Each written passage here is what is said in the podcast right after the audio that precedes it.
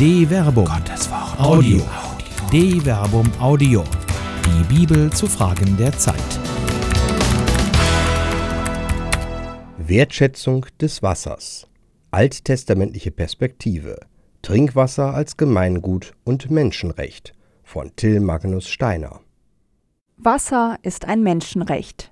2010 wurde in der Vollversammlung der Vereinten Nationen das Recht auf Zugang zu sauberem Wasser als Menschenrecht anerkannt. Circa 663 Millionen Menschen haben aber weiterhin weltweit keinen Zugang zu sauberem Wasser, während in Deutschland das frische Trinkwasser für nur 2 Cent pro Liter direkt in jedes Haus kommt. Auf der Homepage des Lebensmittelkonzerns Nestle wird dafür geworben, dass Wasser einen Wert im Sinne von Wertschätzung haben sollte, damit alle zu einem verantwortungsbewussten Umgang mit Wasser angehalten werden. Der Wert von privatisiertem Wasser für Nestle lässt sich genau angeben. Durch den Verkauf von Wasser machte Nestle 2016 weltweit einen Umsatz von 7,41 Milliarden Franken was ca. 6,81 Milliarden Euro entspricht. In den USA, in Michigan zum Beispiel, bezahlt das Unternehmen 200 US-Dollar, also ca. 180 Euro Entnahmegebühr für 500.000 Tonnen Quellwasser und macht damit einen Gewinn von über 100 Millionen US-Dollar, also ca. 89,58 Millionen Euro. Nestlés Geschäftsmodell ist die Privatisierung des Gemeingutes Wasser. Wenn aber der Zugang zu sauberem Wasser ein Menschenrecht ist, dann muss der kapitalistischen Wertschöpfung eine deutliche Grenze gesetzt werden. Wer sich an einem Gemeingut bereichert, ist verantwortlich für jeden, der keinen Zugang zu diesem Gemeingut hat. Meins oder deins? Schon in alttestamentlicher Zeit war der Zugang zu Quellen, Brunnen und Zisternen reglementiert. Wer einen Brunnen grub, dem gehörte das sich darin befindliche Wasser. Siehe Genesis Kapitel 21, Vers 30. Schon zu biblischer Zeit wurde um Wasser gekämpft. Abraham stellte aber Abimelech zur Rede wegen des Brunnens, den ihm Abimelechs Knechte mit Gewalt weggenommen hatten. Genesis Kapitel 21, Vers 25. Dies blieb keine Einzelepisode. Nach Abrahams Tod ließen die Philister seine Brunnen zuschütten, und sein Sohn Isaak musste sie wieder freilegen. Siehe Genesis Kapitel 26, Vers 18. Und um jeden neuen Brunnen, den er grub, gab es einen Konflikt. Die Knechte Isaaks gruben im Bachtal und fanden dort einen Brunnen mit frischem Wasser. Die Hirten von Gera stritten mit den Hirten Isaaks und sagten: Uns gehört das Wasser. Genesis Kapitel 26, Vers 19 bis 20.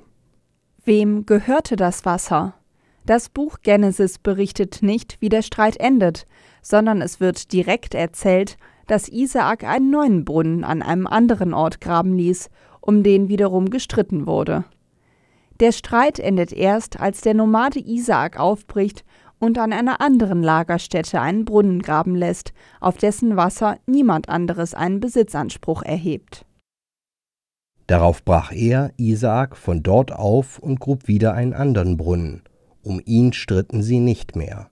Genesis Kapitel 26, Vers 22. Die halbjährige Trockenheit im Land der Bibel, die mit der regelmäßigen Erfahrung von Dürre und Wassernot einherging, Siehe zum Beispiel Jeremia Kapitel 14, Vers 1 bis 6, konnte Wasser zu einem umkämpften Gut werden lassen. Unser. Damals wie heute ist Wasser lebenswichtig. Als Gemeingut wurde in den biblischen Schriften Wasser dadurch aber nicht nur zum Grund für Konflikte. Die Versorgung von Durstigen, egal ob Fremder oder Bekannter, wurde als moralischer Imperativ angesehen. Selbst durstigen Feinden darf das Wasser nicht vorenthalten werden. Hat dein Feind Hunger, gib ihm zu essen, hat er Durst, gib ihm zu trinken. Sprichwörter Kapitel 25, Vers 22. Wasser wird in den Worten des Propheten Elisha gar selbst zur Waffe des Friedens. Die Truppen des Königs von Aram, die Israel bedrohen und den Propheten töten wollen, lässt Gott durch Elisha in die Gewalt Israels fallen, Und als der König von Israel den Propheten daraufhin fragte, ob er die Gefangenen erschlagen solle, antwortete Elisha Töte sie nicht. Erschlägst du denn jene, die du mit deinem Schwert und Bogen gefangen nimmst? Setze ihnen Brot und Wasser vor, damit sie essen und trinken und dann zu ihrem Herrn zurückkehren. 2 Könige Kapitel 6 Vers 22 Nachdem der König die hungrigen und durstigen Feinde versorgt hatte, ließ er sie zum König von Aram zurückkehren, und dies wird als Beginn einer langen Friedenszeit zwischen Israel und Aram berichtet. Egal ob ein Feind, ein Fremder oder ein Bekannter Durst hat, der Durstige hat ein Recht auf Wasser. Nötig. Trinkwasser ist ein Gemeingut, zu dem jeder Mensch Zugang haben muss. Mit dieser Aussage wird nicht bestritten, dass Wasser privatisiert werden kann.